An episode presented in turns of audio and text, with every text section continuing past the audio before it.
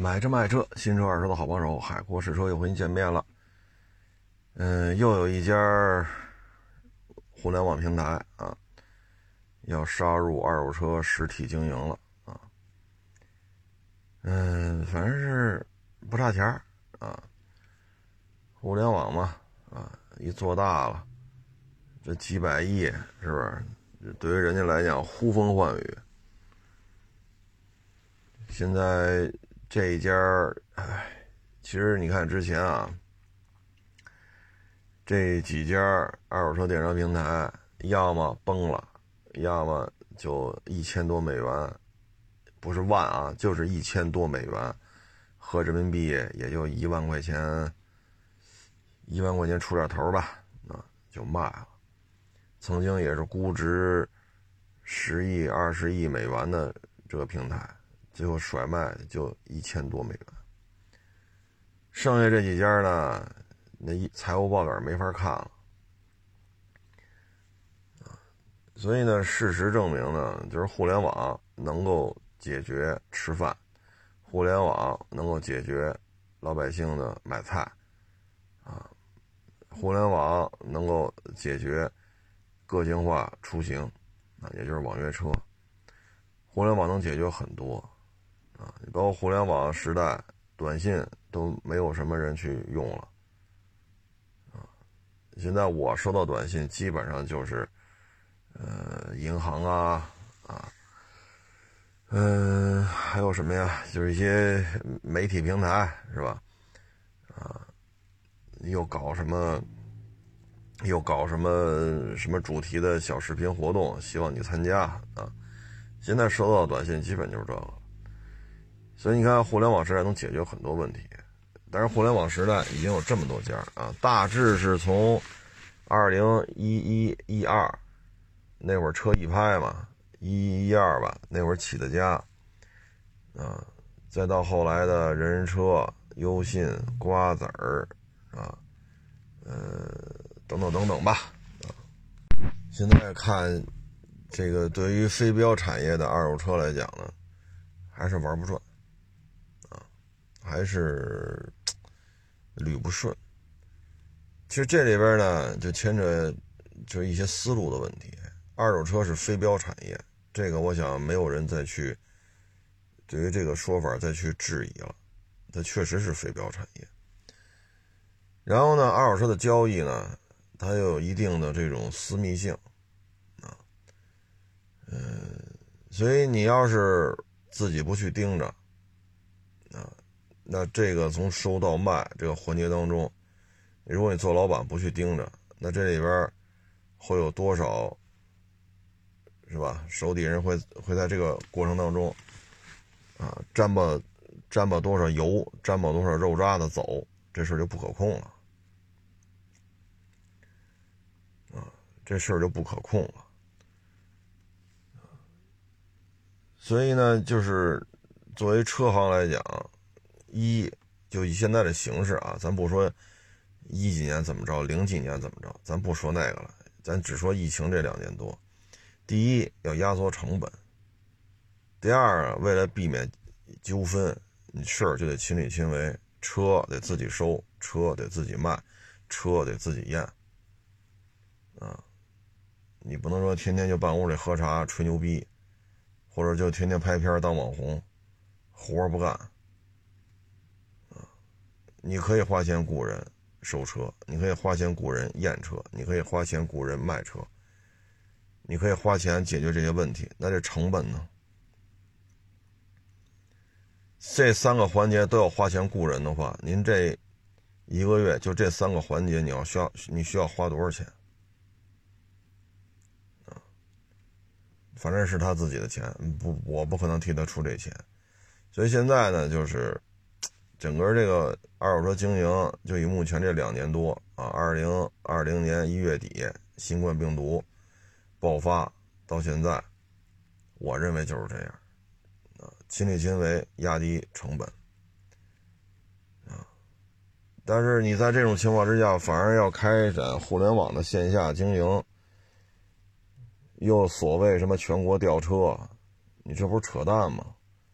咱不说疫情。咱就说没有疫情，假如说啊没有疫情，说人家一个赤峰的消费者通过你这网站看上一个烟台的二手车，那你这平台怎么承诺呀？拿一拖板把这车从烟台拖到赤峰去，人家没看上呢，你再把车拖回烟台去。那你说咱这种经营模式它挣钱吗？你像这凯美瑞，卖一台凯美瑞要能哎十十，就说十二三万的凯美瑞啊，说纯利能有五千，这就很不错了。这纯利要能五千块钱就很不错了。你像这凯美瑞好卖吗？好卖，关注的人多了去了，挣钱吗？投个十二三万挣五千，你说挣还是不挣？很多时候连五千还挣不着，毛利五千，毛利五千刨去过户费、抛光打蜡、房租，啊，那你这五千剩多少？像北京为为例，两次过户费一千多，那你这五千块钱就剩就剩三千大了。三千大，抛光打蜡至少得几百，这就变成三千小，三千小往这一摆，摊位费呢？这车让你白搁那停啊？你停你停这不不花钱呢？所以纯利五千已经很牛了，买一台凯美瑞，啊，就十二三万的啊。唉，但是现在你要是平台这种玩法，拖车烟台拖到赤峰。这成本怎么算呀？人不要，你再拖回去。你现在有疫情了，你的这种经营方式可行吗？全国吊车，你这不是扯呢吗？你这是不是扯呢？所以他们呢会干出一些，就以我们这些从业者啊都理解不了的事情。你说你赤峰看着烟台，你自己去看去就完了，你不能给这拖来拖去的。不要怎么办？再一个了，你要，你这车假如说啊，纯利五千，那拖车费谁出啊？所以他有些经营方式，就于我们来讲都理解不了。但是这么显他牛啊，我全国吊车呀，我有实力啊。有实力的前提是你得活下去，对吗？你得活下去。我说我有实力，我一次喝一百斤二锅头，我喝完就死了，这叫实力啊，对吗？我说一次能喝一百斤二锅头，你们服不服吧？不服，喝，死了。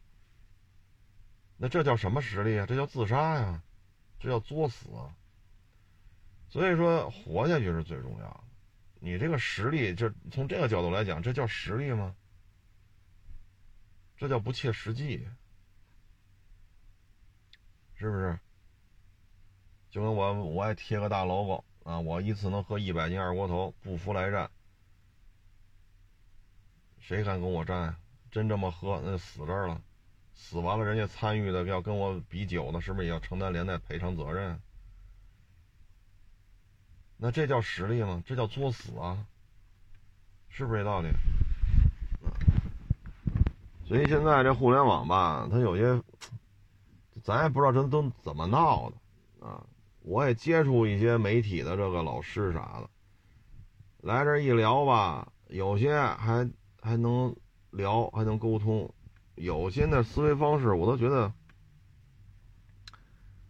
哎呀，我说您干媒体吧，您就别到二手车市场里边来了，您这一一举手一投足，这我都不明白啥意思。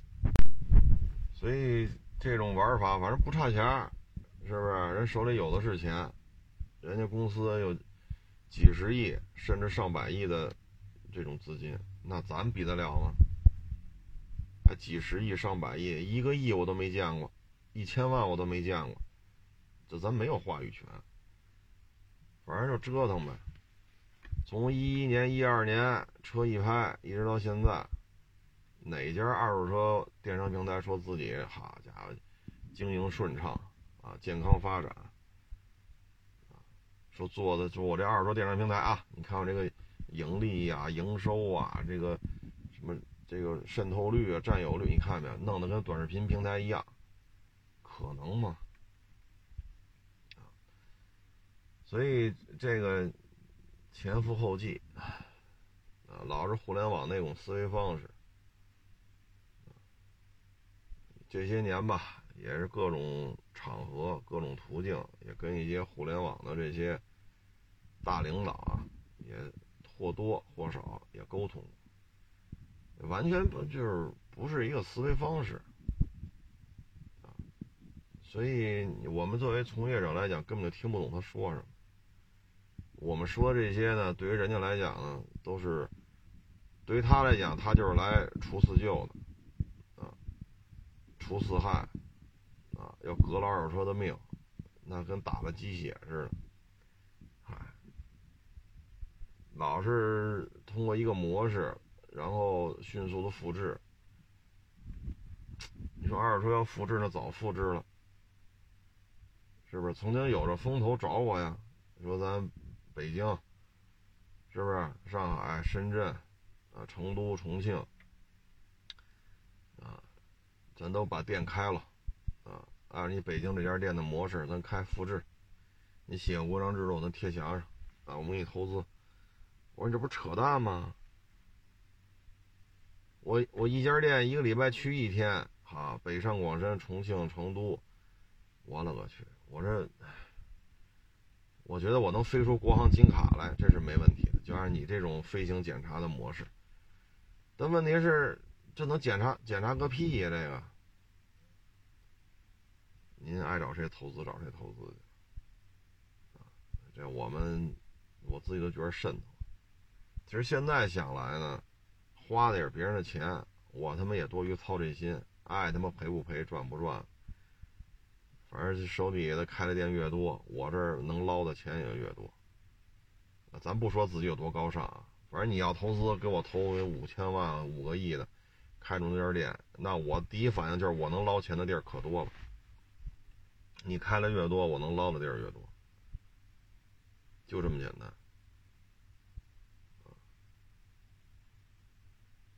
咱也别说自己多多伟大，咱不伟大，咱就是一小市民啊。其实现在回想起来就多余，你就开呗，显得自己多有实力，开这么多家店，名人，我是二手车界的名人，我开店了，这一家那一家，我多有实力啊，名利双收啊，只不过自己呢不认同，就这就随他去吧，啊，随他去吧。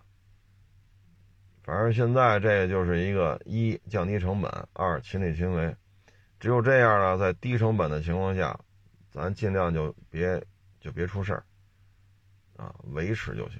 反正这就是我个人的观点，啊，当然人家肯定不认同，咱就不替他操心了，是不是？咱也不趁几十个亿、上百个亿啊，咱穷老百姓一个。嗯，前两天呢，一网友啊。给我发微信，啊，说买了个十几万块钱的车，啊，原来上我店里聊过，啊，这个呢，我觉得挺好啊。两口子呢都是北京孩子，啊，那会儿去年来的吧，我当时跟他说，我说你们两口子这工作都算是铁饭碗吧。啊，金饭碗、银饭碗谈不上，而铁饭碗。别辞职，别创业，啊，然后攒点钱，也别高消费，啊，然后我说你们这个不是准备结婚了吗？就去年夏天来的。我说你们准备结婚了呀，钱一定得控制住，因为年轻，有时候花钱冲啊，花钱的时候，嗯，不考虑后果。啊，我说这个得控制住，能买房就买房，啊，因为房了，咱说二十年以后咱也预测不了，啊，咱别二别说二十年了，我操，下半年我都预测不了啊，反正我只能说按照今天，这房子，说肯定是家里的压舱石，啊，我说你看现在三十岁左右，啊，觉得年富力强，青春无敌，是不是？年轻就是资本。我说一晃就到我这岁数了，再一晃，那还能不能走道都两说着。能不能再再活活到六七十，这都不好说。我说这房子就是压舱石，啊。然后当时小伙子就说嘛，他他们两口子来的嘛。小伙子说挺好的，啊，嗯，说他媳妇儿也挺节俭的，俩人工作都挺稳定的，啊，这在北京也挺难得，啊，潮起潮落吧，啊，有没有疫情，反正工作挺稳定，嗯，比不了互联网大厂，是吧？您您牛的时候一年八十一百，您不牛的时候一个月八千。它跟那互联网大厂这种不太一样啊，比较稳定啊。买了个十几万的车啊，这不是又聊了两句挺好。然后说两口子嘛，参加工作也有几年了，攒了点钱啊，双方父母得支援点啊，付个首付是没问题。我看了看啊，如果说。南三南三的话，方庄这一带，南二南三，六万多的话，应该就还可以了。在方庄这，因为方庄还有五万多呢。啊，依照他们这个首付的话，呃，买个百八十平的，应该问题不太大。啊，如果说不想那么大压力呢，可以买个七八十平的，也够住。反正这钱呢，花了也就花了，啊，望京那么多啊，当然现在这饭馆关了太多，就是疫情之前啊，这望京各种流派的这个饭馆多了去了，啊，吃呗，是吧？国贸、三里屯啊，各种酒吧、各种饭馆是吧？望京各种饭馆吃呗，啊，崇礼滑雪去。什刹海边上还那么多酒吧呢，消费去，这钱不禁花，啊！您您家里真是说七八个四合院，三三五十套楼房，那行，那家里没到这份上，你这么花，你挣多少不够你花的，花了也就花了，啊，攒下来也就攒下来了，啊！原来咱们之前也分享过，我我这活到今儿啊，做这买卖。啊包括做买卖之前接触这些，就是放到今年三十二三、三十三四的这些小伙子，啊，有的是北京的，有的是外地考到北京来，或者外地大学毕业上北京来谋发展，啊，也跟大家做过分享。你看，尤其是那个要买什么六缸锐志都不行啊，得买六缸自吸大宝马，啊，那不是让他家里人臭揍一顿吗？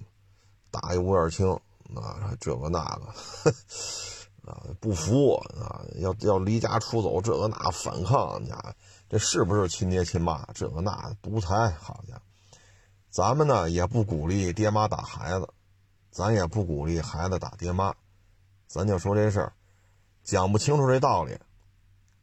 大学一毕业，找了个工作，就非得这么烧，就弄这车。这不是让家里抽揍一顿吗？你现在你看这房子一百多平，学区占上了。十小几年前买的，那会儿北京房子多便宜啊！然后呢，一买了房，他爸妈就把他的户口迁到这个房子这儿了。这样的话呢，娶媳妇儿、生孩子，这学区房啊，这合适啊！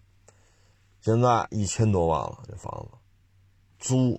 妥妥一万多，随随便便租到哪儿都得是一万多，啊！你说回去再跟爹妈住去，这一万多房租贴补家用。你说卖了它一千多万，还买什么六缸锐志？我操，还还买什么 六缸宝马？一千多万，啊！这是臭揍一顿。当然了，咱不鼓励爹妈打孩子，咱也不鼓励孩子打爹妈啊，咱只说这事儿。所以有些时候呢，花也就花了，造也就造了，啊，反正这个一天也就是三顿饭，吃饱了不饿就完了。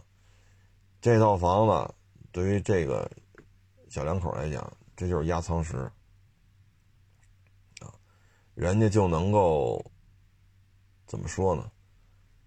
嗯，生活嘛，就像大海里边行船，有平静的时候，也有波涛汹涌的时候。船就这么大啊，因为咱小家小业嘛，就像刚才说了，咱家里没有七八套四合院、三五十套楼房，咱没这底子，就咱就是小山板啊。那你有一套房子，就是一压舱石。能让你这个家庭运转更稳定，啊，家庭运转更稳定，当然了，这买哪儿也分啊，也得分您自己来研判。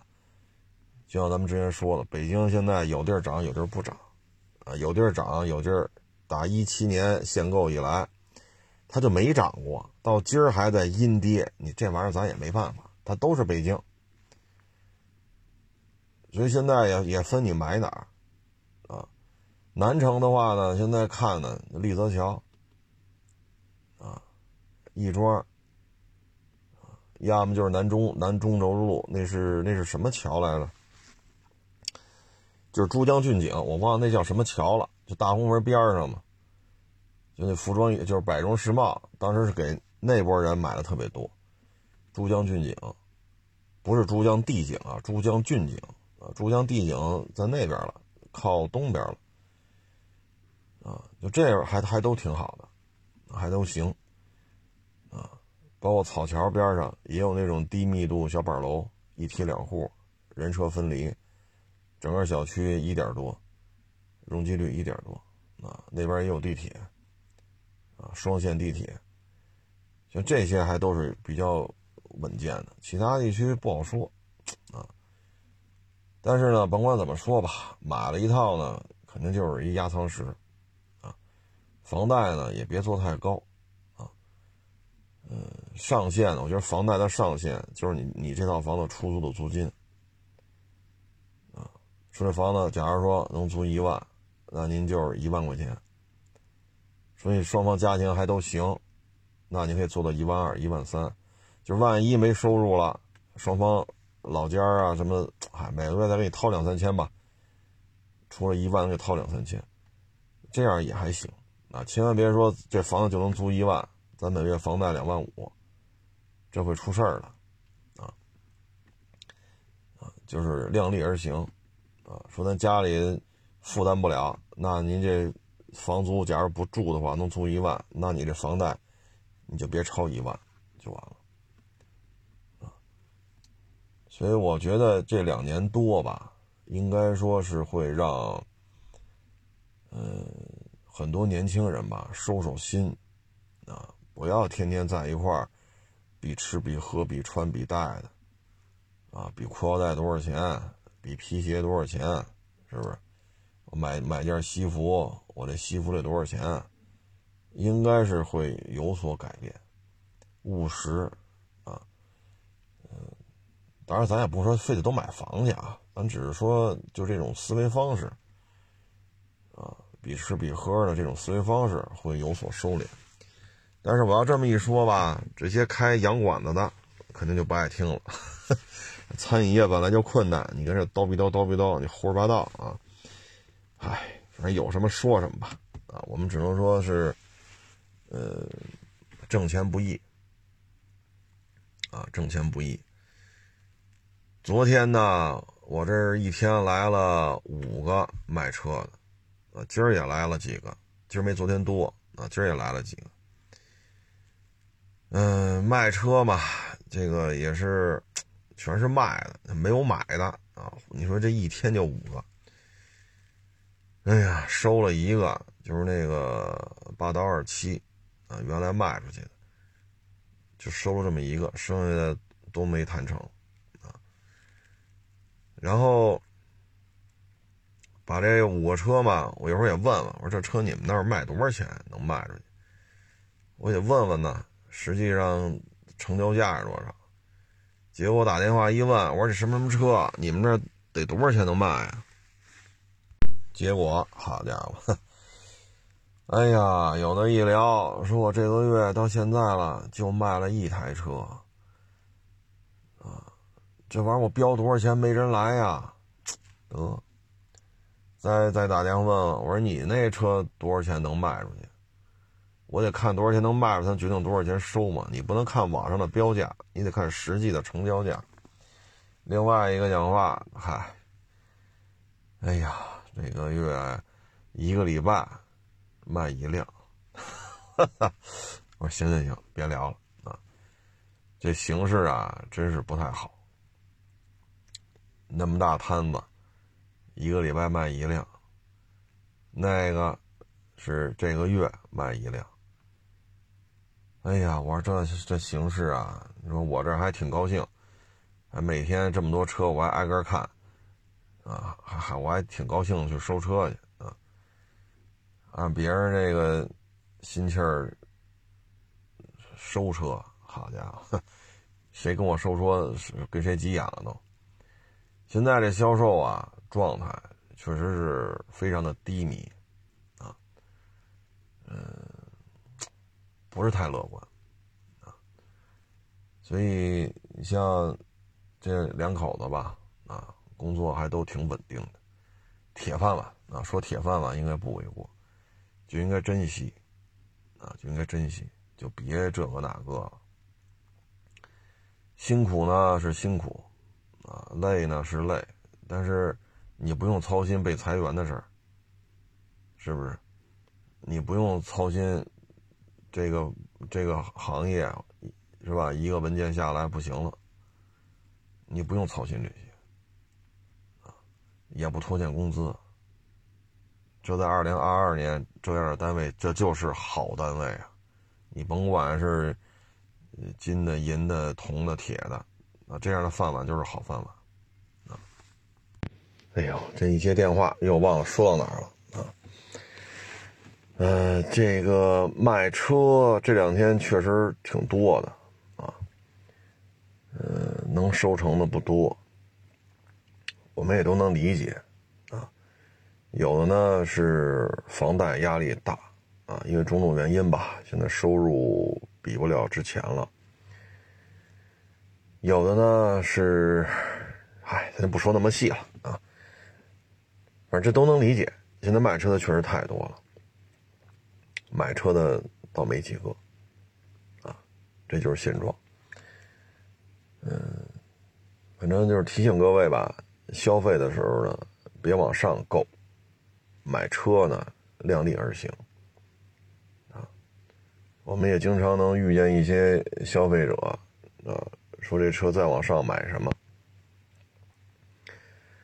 我说买什么买什么买什么，这不是定位人产品序列定位高啊？他说那贵呀。我说那贵的，那不是必然的吗？五系比三系贵，七系比五系贵，这是必然的呀。叉七比叉五贵，叉五比叉三贵，叉三比叉一贵。这这，我说那这怎么个意思？哎，一聊。啊，没娶媳妇儿的时候，得嘚瑟呀，啊，B M W 三系买回去了。那你现在换车了，孩子都出来了，是不是车龄也大了？那你换什么？那你现在换一宝马五，换一奔驰 E，那怎么着也得四十万往上啊？你说你做分期，那也牵扯还款呀，那这总数不能说。啊，四十多万包牌啊，咱别说四十几了，就说四十多万包牌吧，因为你做了分期，所以你这总的车款就变成三十多了，这不可能的呀。你只只有说你做分期，导致你实质性的购车的总的支出会增加呀。即使说免息，它也会增加一些，比如说金融服务费、手续费，那这钱不也是增加了吗？所以，就别太往上够啊！你现在你说需要买个 MPV，啊，都有孩子了，老人岁数也大了。你说你买个奥德赛吧，小点买个 GL 八吧，牌子不够。我说那那我也没招了，这个。那只有奔驰出了个威霆、威亚诺啊，不是呃，威霆和 V 二六零 L 啊，还有 V 二六零啊。那 V 二六零呢？这又贵，那只能买个威霆。那威霆配置又低，那就改去吧。我说那为什么不买个 G L 八呢？我说这改完了，这车因为威霆最低配办完牌办完牌照也得三十亿出头了，你再花几万块钱改，那这车就三十大了。那你索性三十大包牌买个别克 E S 不就完了吗？三十大包牌能买着呀？那不行，这不是豪华车。哎呦我去，我这我这有时候听着我都觉着。哎，我认为的生活不易啊，是因是这种，比如吃不上中午饭呀，全年无休啊，什么人都得陪着聊啊，啊，从早忙到晚。我的认为生活不易是这个，结果我一听吧，这生活不易的另外一种表现方式就是这个，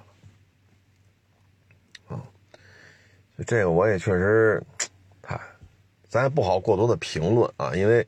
每个人的工作环境不一样，你像我这个，我就是天天坐地铁，我这车该收收，该卖卖，我不耽误这些。啊，我开一宾利，天天来，你该收不着还是收不着，该卖不出去还是卖不出去。但是有些工作吧，咱也能理解啊，他确实人靠衣服，马靠鞍，他就需要你捯饬。这这是确实有啊，咱不咱不是说指责谁，怎么咱没人没有这意思，啊，但是有时候我真是觉得，哎呀，这种生活的不易，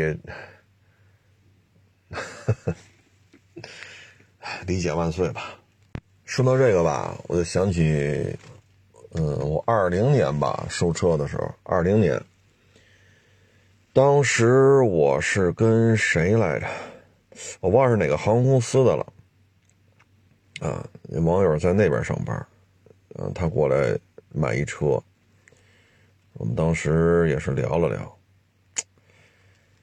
哎呀，聊完之后也真是挺不容易的，啊，这个疫情啊，不光是对我们二手车有影响，对于民航系统、飞行员、空姐儿对他们收入影响也是比较大的啊。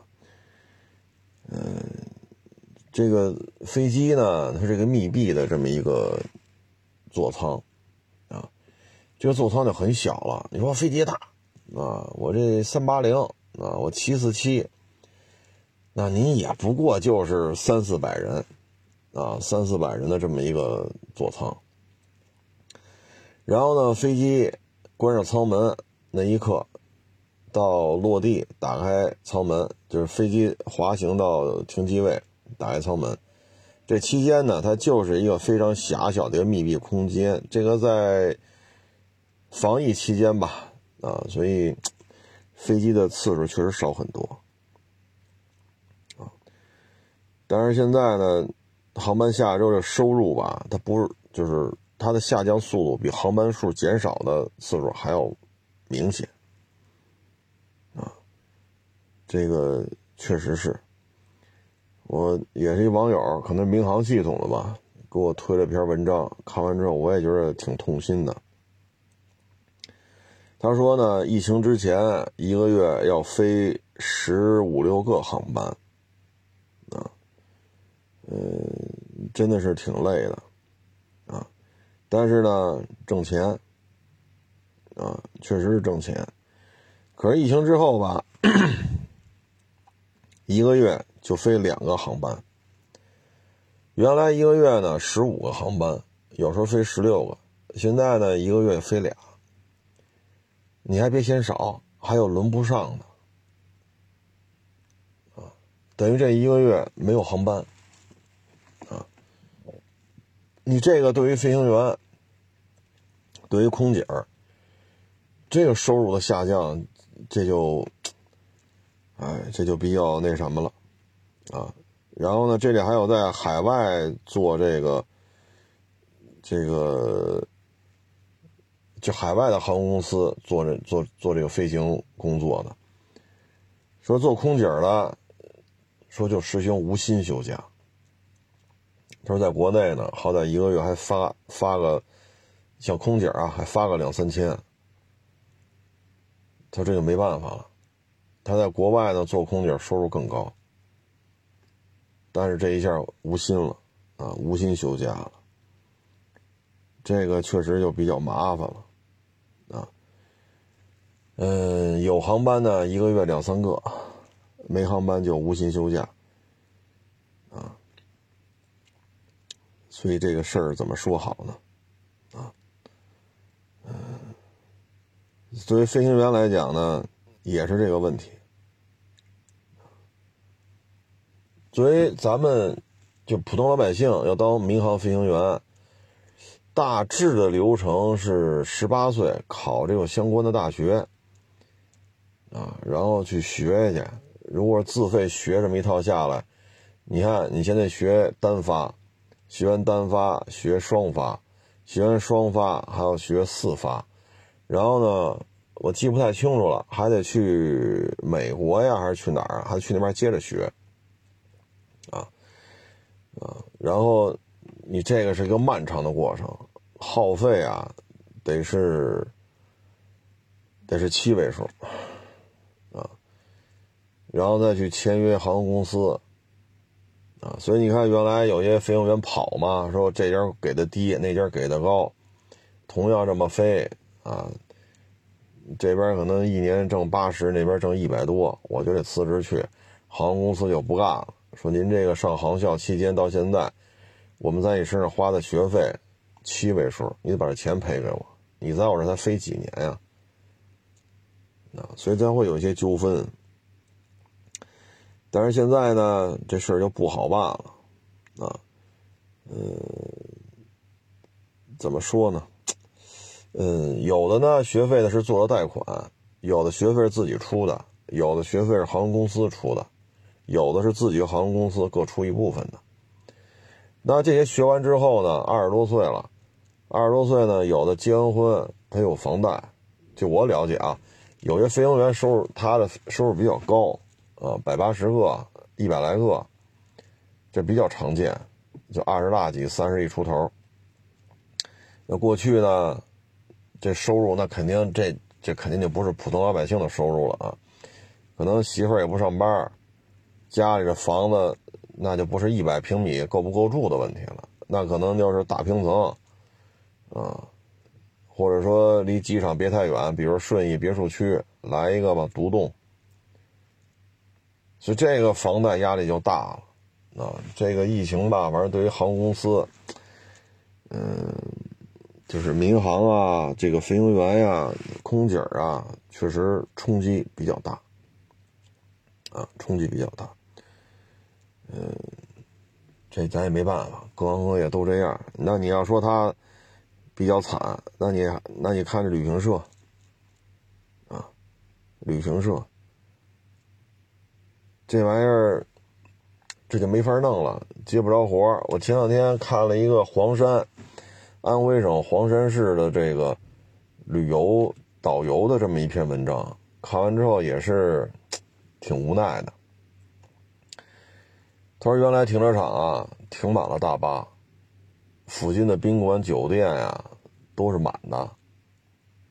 啊，他说我们啊，嗓子都说的都都说不出话来，每天，啊，接团带着这个附近转转，太平湖啊，啊，屯溪啊这边，然后再爬这个，这个这个黄山呀，啊，这一圈下来，哈，这波。”再见，慢走，欢迎下次再来。扭头就上这车，哎呀，欢迎您来黄山旅游，可忙可忙了，啊，包括开饭馆的、开酒店的、开网约车的，对吧？这都忙忙叨叨、忙忙叨叨的。但是呢，疫情这两年多，这确实也比较难过了，啊。后来我看那篇文章介绍嘛，黄山很多当地的导游。当地说：“那怎么办呀？咱这儿采茶不行，你去茶园干吧，干一天采茶，一天给个一两百块钱，你好歹有点收入。然后有的就去了，但是采茶，茶叶呀，他就你看清明明前明后嘛，他讲的这个时候，他不是说从一月份一直摘到十二月份，他这茶叶要从一月份摘到十二月份，这茶它也不值钱了。”所以呢，挣完挣完这一会儿，那还是没收入。啊，有的呢，这个就去做直播啊，因为在黄山呀、太平湖啊，啊，这个就这一片吧比较熟了，他可能啊走一走看一看，通过做直播的方式给大家介绍一下黄山哪些好吃的呀，哪些好玩的呀，啊，讲一讲这里的风土人情啊，山清水秀啊，啊，通过做这直播啊来怎么说呢？你说收入也真是谈不上。所以，这个对于旅游业的冲击也是比较大的。啊，像我们这原来二零年四月份不开的市吗？我这不是关门关了八十多天吗？是五六月份吧，还是六七月份？我也忘了。有那个做国际旅游的嘛，找我来卖车。我说：“那您这，您这卖了，我说您买啥去？买一个什么轩逸，拉滴滴去吧。”哎呦喂！我说我是指着收您这车挣钱啊，但是我劝您一句，这车卖了，是一汉兰达 2.0T。我说我劝您一句，您这车能卖二十多万，不论你卖谁啊，卖我还是卖谁，二十多万是是妥妥的。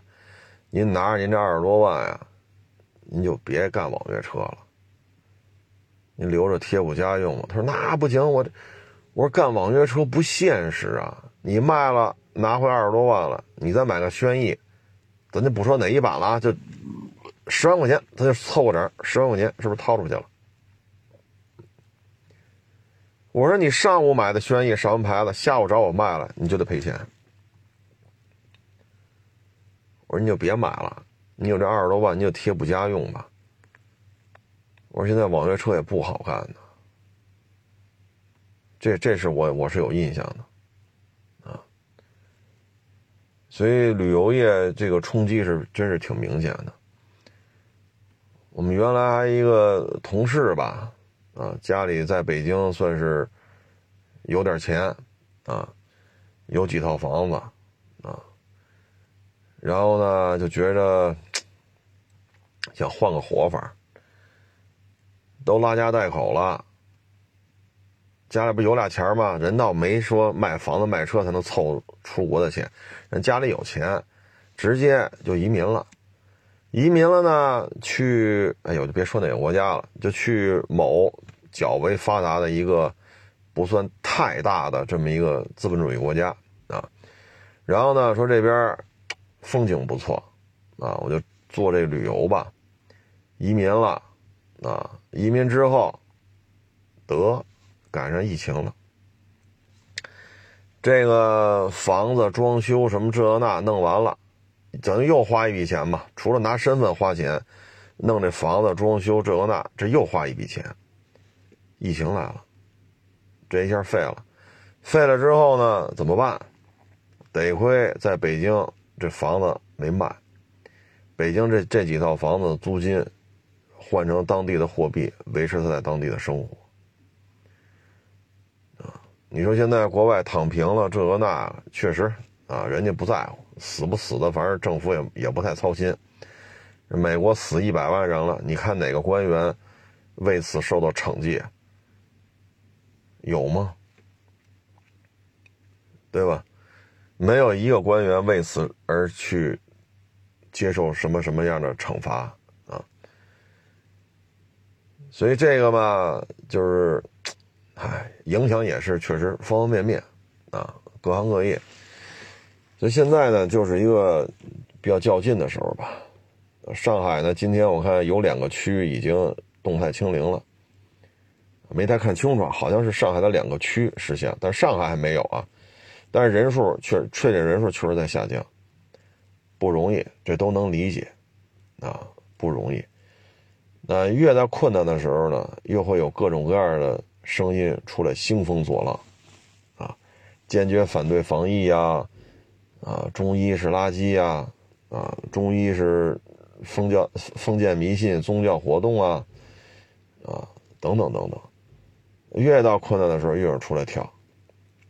所以呢，咱们还是得咬咬牙，啊，这样的话，动态清零，赶紧解封。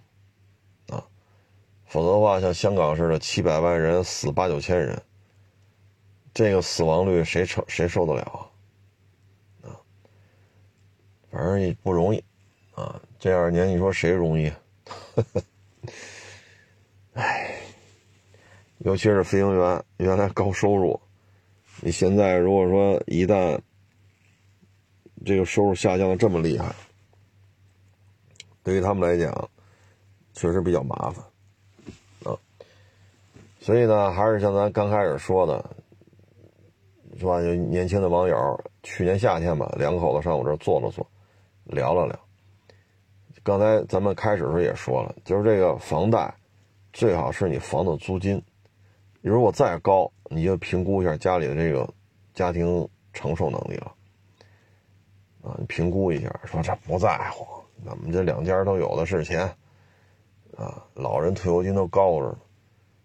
那行，那您可能房贷一万，你做一个，就租金能租一万，你做一万五的房贷。如果咱没有这条件，那咱那个。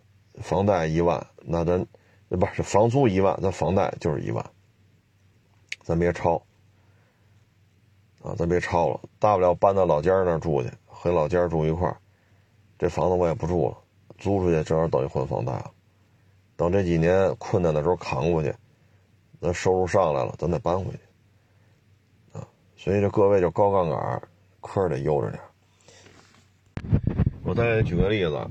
你像某演演艺集团啊，你看最近这俩仨月，这三四个月，手底的这些艺人啊，就跟这大当家的就发生了各种不满啊，比如说登台演出，就几百块钱的收入，就给几百块钱演出费，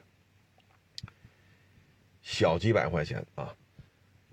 然后有的呢腕大一点的，一个月开一万，开两万。但是呢，这些平时这些，嗯，咱说什么好？叫喜剧演员吧，开销大呀，啊，这个大 G，那个揽胜，是吧？这卡宴，还有开宾利的，啊，还有开法拉的，啊，开兰博的。那这些车，您说你一个月一万两万？你这没有办法呀，所以你看最近这几个月闹的啊，不满的也一下多了。这个呢，就是什么呢？因为小剧场演出，它是一个密闭的空间，你你在台上表演，你就不能戴口罩了。然后这一个小剧场密闭的环境。你这种又不戴口罩，人和人之间距离，你就说隔一个坐一个吧，这密度也在这儿呢。所以疫有疫情防控，你这种演出的形式就会被暂停啊，那确实有交叉传染的可能性。所以这种情况之下呢，收入就会锐减啊。你说你就要参加一些综艺综艺咖什么的，那人家也不能好把你手底下这人全请去吧。人也就请那几个有名的，那几个有名出场费几十万，啊，几十万，就说多说点一百万，来参加这么一个活动，作为一个嘉宾，一百万，啊，可能这节目一个半小时，啊，涉及到这个嘉宾呢，可能有二十分钟、三十分钟，那就说拿一百万，那回来还有分成，分成呢，这个。集团可能拿点这个去的这个演员拿点但是呢，你这集团，我给你举个例子啊，你比如说北京的德云社，啊，好几百个相声演员，他相声演员大概是四百人，但是我说这数据也不准啊，我只是 印象当中，但是呢，包括他的这些服装啊、酒店呀，呃，一些什么相关的工作人员，大概是八百人。其中说相声大概是四百人，那你没有演出，那你怎么办？那这边只能是郭老板自己掏钱。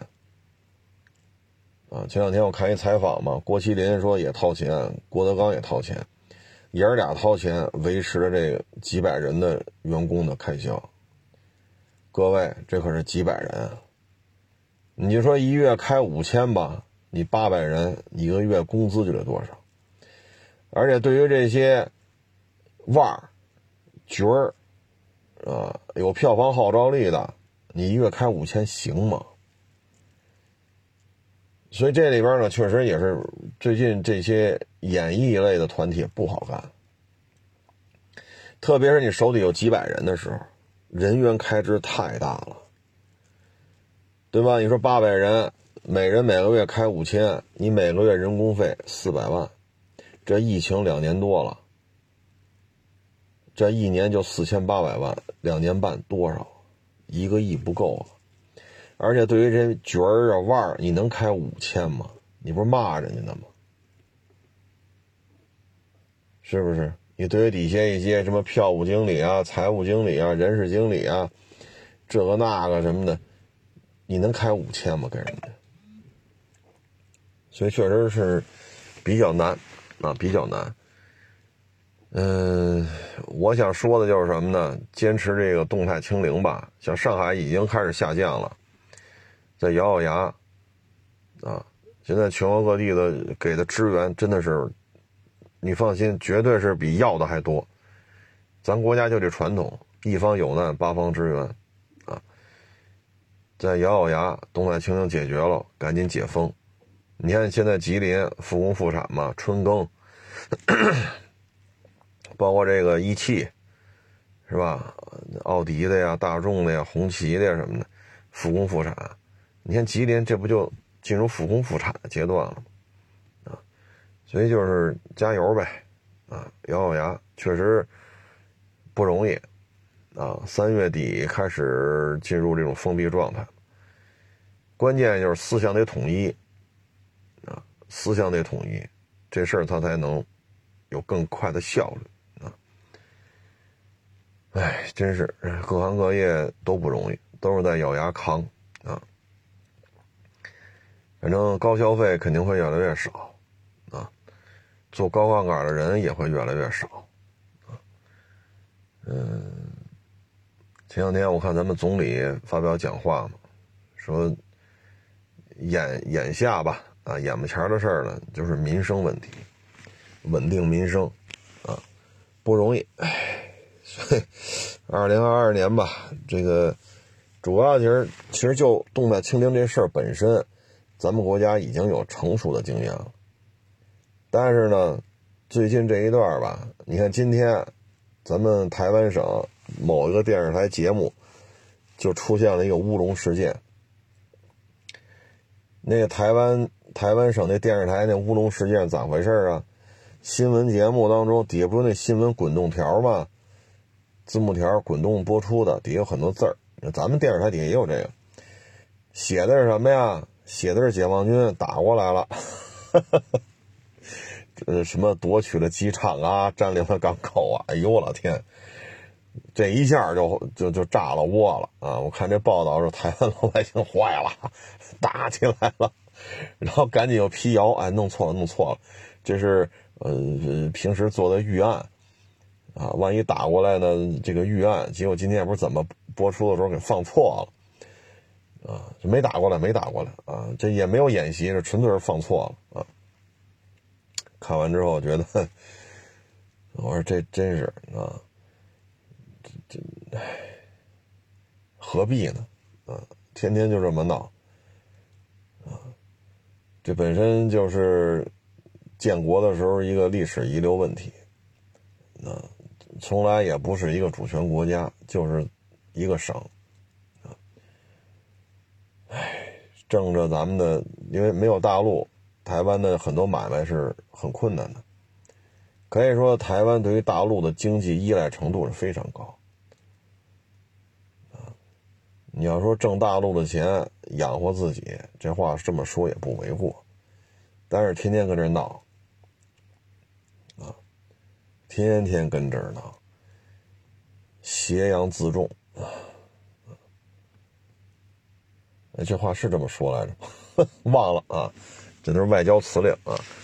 反正就是拿着美国人啊给的这些空头支票，就跑这较真了啊，就跟乌克兰这演员似的啊，我要把俄罗斯从地球上怎么着抹掉是怎么着啊？然后天天指责这个指责那个啊，中国得当他的什么安全保护国，什么安全保证国？哎呦我老天，这这这真是演员出身啊，说话也不过脑子。反正今年呀，真是不容易啊！你看这个新闻的这个，就可以说咱们这新闻战线吧，应该说是刀枪剑戟斧钺钩叉啊，形势压力啊什么的，还都真是挺挺挺较劲的，真是挺较劲的。嗯，就怎么说呢？这事儿，你看咱们这边吧。呃，应该说微博啊，呃，短视频啊，这应该就是咱们现在比较火爆的一个一个一个嗯媒体社交平社交媒体平台吧。但是现在呢，基本上传播的东西很多东西好像就有点过了啊，真真是真是有点过。啊包括今天，我看很多人公布了嘛，就是这个美国的药厂背后资助了谁，控股了哪些公司，哪些公司又资助了谁，最后谁谁谁，最后我们发现呢，在台面上天天说共存呀，说中医不咋地呀，啊，呃，说这个美国神药怎么怎么着啊。啊，实际上最后您看吧，这都是一个体系，啊，这都是一个运营体系。哎，这里边可真是，反正希望大家吧，擦亮眼睛吧。我还是那句话，中医有中医的好处，也有中医的局限性；西医有西医的好处，也有西医的局限性。但是我们不能说中医就成宗教迷信了。说中医就成封建残余了，这话说的我觉得就过了，特别还是一些中国人在这说，啊，这个这么弄不太合适，啊，不太合适。包括这两天，啊，真是国家也出面了啊，一些这个那个的，该封号封号，该禁言禁言。因为什么呢？最终你一查，好，您这个背后的，您这个。背后的公司跟这神药公司有合资的买卖，啊，所以这些东西吧，希望大家也是保持一个冷静的一个态度吧，你看最近啊，乌克兰俄罗斯打架，啊，整天呢就是美化乌克兰，美化北约啊。咱说支持乌克兰的不见得是汉奸，但是汉奸买办一定支持乌克兰，包括他们会支持取消防疫，要求放，就是躺平，啊，放开，啊，包括要取缔中医，啊，包括今天我在微博上，我还转发了一个，啊。就是一个要取消中医的这么一个什么这么一个东西的截屏啊，我做一个转发，你看底下啊，就出了好多人啊，中医就是垃圾啊，中医就是封建迷信，中医就是骗子，好家伙，像有几个吧，还算是。有平时还算是有些互动的啊，我就问他，我说你是支持中医是封建迷信吗？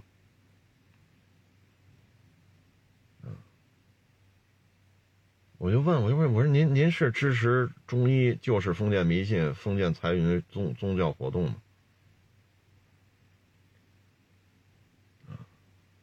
你看有的说咱不聊这个，聊这个。伤感情，我说咱我说中国人说中医伤感情，中医有擅长的有不擅长的，西医有擅长的，西医也有不擅长的，都能治病救人，也都有不足。我说怎么中国人说着中医还伤感情？咱我说您是您是哪国人呀？我说我是中国人，怎么说着中医还伤你的感情了？然后给我回复啊，要相信科学。我说那你这意思中医就不科学呗？咱就得用那两千多块钱的美国神药，那就是科学是吗？什么意思啊？就现在这都，我就特好奇，这脑袋瓜子是都是怎么想的呀？我对中医也不了解，我对西医也不了解。我想说的是，扎针灸、吃中药方子，家里老人病治好了，这怎么就成宗教活动了？是跳大神了，还是怎么着了？还是驱魔降妖了？我说你们是中国人吗？你是拿了钱了还是怎么着啊？我反正去的都是正规医院，宽街中医，张自忠路地铁站出来，顺着平大街走俩路口。我还去中医中医那儿看过眼睛，啊，带家里人去那边是吃药方子也好，是扎针灸，哪个是封建迷信？哪个是不科学呀？除了上来就说中医不科学，中医是骗人的，中医是宗教迷信，中中医是封建残余，还能说点别的吗？这平时洗脑都是什么途径洗的？我哪天我也学习学习。我真是真是我真是理解不了了，啊，真是理解不了了。还告诉我说，这东西怎么怎么着怎么着，我就我就问的很清楚嘛。我说中医能治病救人也有不足，西医能治病救人也有不足。中医也好，西医也好，都有擅长的，都有不擅长的。我他妈一中国人，我说了说说中医，我还伤你感情了？你丫是哪国人呢？不愿意当中国人，趁早移民走。趁早移民走，别赖在这儿啊！中医不科学，中医是糟粕，中医是封建迷信，您赶紧走吧，这是中国啊！好家伙，这都成什么了？这都，你看啊，支持乌克兰，要求取消防疫，彻底躺平，取缔中医，用西药。这是一拨人，观点都是一致的。我说这这这药这么牛逼，美国能死一百万人。这药这么厉害，美国能死一百万人。这我怎么就想不明白呢？当时台湾，咱们台湾省非得用漂亮国的什么什么药，最后这疫苗打下去，死于疫苗的比死于冠状病毒的还多。所以这个，这我有时候觉得这都不是说中国内部社会撕裂的问题了，这他妈整个就是胡来了这帮人。